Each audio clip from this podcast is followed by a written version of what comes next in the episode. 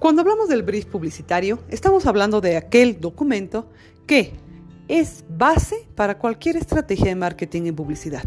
A través de este documento tendremos nosotros los lineamientos tanto de segmentación, competencia, comportamiento del consumidor, establecimiento de un público objetivo, además de otros detalles que van a marcar la diferencia de lo que nosotros podemos hacer dentro de una estrategia publicitaria que sea exitosa.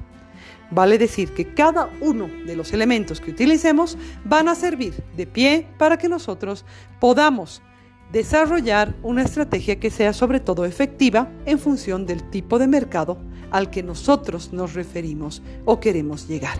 Tomen en cuenta que existen miles, millones de tipos de mercados y también diferentes contextos dentro de un mercado que hacen de esta variable algo muy interesante.